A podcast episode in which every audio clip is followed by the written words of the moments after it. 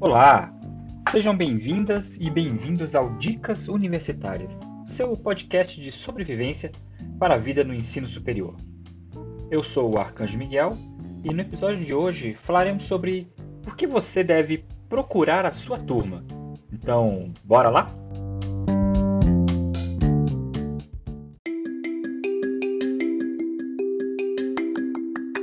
Os anos que você vai passar dentro da universidade precisam ser só estudos, festas e provas. Tem uma coisa muito importante que vale a pena você fazer entre a entrega daquele trabalho e a prova da próxima semana. Vai procurar sua turma. Eu já explico. Pega aquele hobby que você gostava de praticar antes de entrar na faculdade e se você fez um ou mais anos de cursinho, talvez tenha passado muito tempo sem poder fazer aquilo que você tanto gostava e procure pessoas dentro da universidade que também gostem de praticar essa mesma atividade. Não importa se você gosta de praticar, sei lá, cuspe à distância. Com certeza tem mais uma meia dúzia de alunos que, igual a você, também gostam disso e que, assim como você, estão procurando se encaixar nesse novo mundo que vocês se adentraram juntos. Talvez isso é verdade para a maioria dos hobbies, digamos, tradicionais. Já existe dentro da faculdade um grupo formal de alunos que se reúnem periodicamente em algum cantinho ali do, dos prédios, talvez até com o apoio da própria universidade. Pois é, pensa que para a universidade, principalmente as particulares, é interessante que os alunos se sintam acolhidos dentro das dependências e que assim permaneçam mais tempo matriculados e satisfeitos com o curso. Mesmo que parte dessa satisfação venha de uma atividade que não tem nada a ver com o curso que a pessoa faz.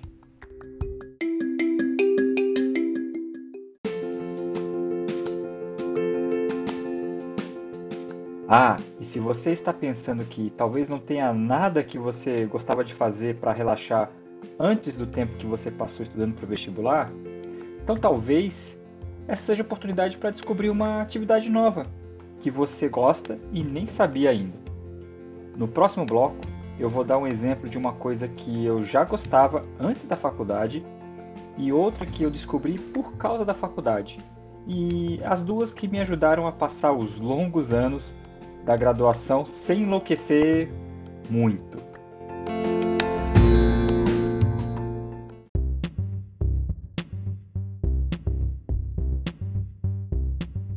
Primeiro exemplo pessoal é sobre anime, também conhecido como desenho japonês.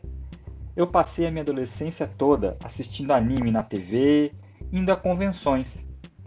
Eu era aquele cara que me vestia pro, dos meus personagens favoritos, decorava as aberturas e até arranhava um pouco de japonês por causa desse hobby. Zaun koku nashiten shinoteze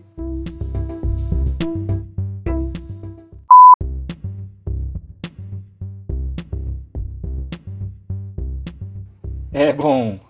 Quando entrei na faculdade, tinha um grupo que se reunia uma vez por semana num dos auditórios para assistir anime juntos. Essa atividade era uma das poucas coisas familiares que eu fazia na minha semana e com certeza eu conheci muita gente e fiz vários amigos que me ajudaram a suportar a barra que foi fazer faculdade longe de casa, numa cidade em que eu conhecia praticamente ninguém. O segundo exemplo é sobre corrida de rua. A universidade em que eu cursava engenharia elétrica, sim, eu sou formado em engenharia elétrica, organizava todo ano uma corrida de 10 quilômetros, em que o prêmio para o primeiro aluno que chegasse era um computador de última geração. Eu nunca tinha praticado corrida de rua, mas, atraído pelo prêmio, eu me inscrevi e participei da prova no meu primeiro ano de faculdade. Obviamente, não ganhei computador nenhum, mas depois que as dores passaram e eu consegui voltar a subir escada, eu comecei a treinar correndo na rua mesmo. Estudei sobre como melhorar meu tempo e hoje esse esporte é praticamente uma das características que define a minha rotina, além de influenciar meu pai a praticar também.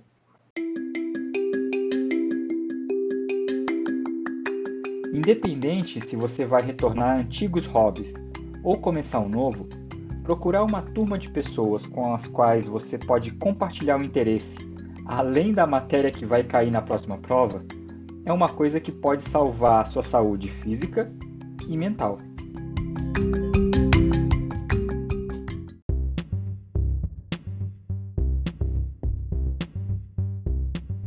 Como sempre, eu espero que essa dica seja útil para você e que facilite a sua jornada dentro do mundo do ensino superior.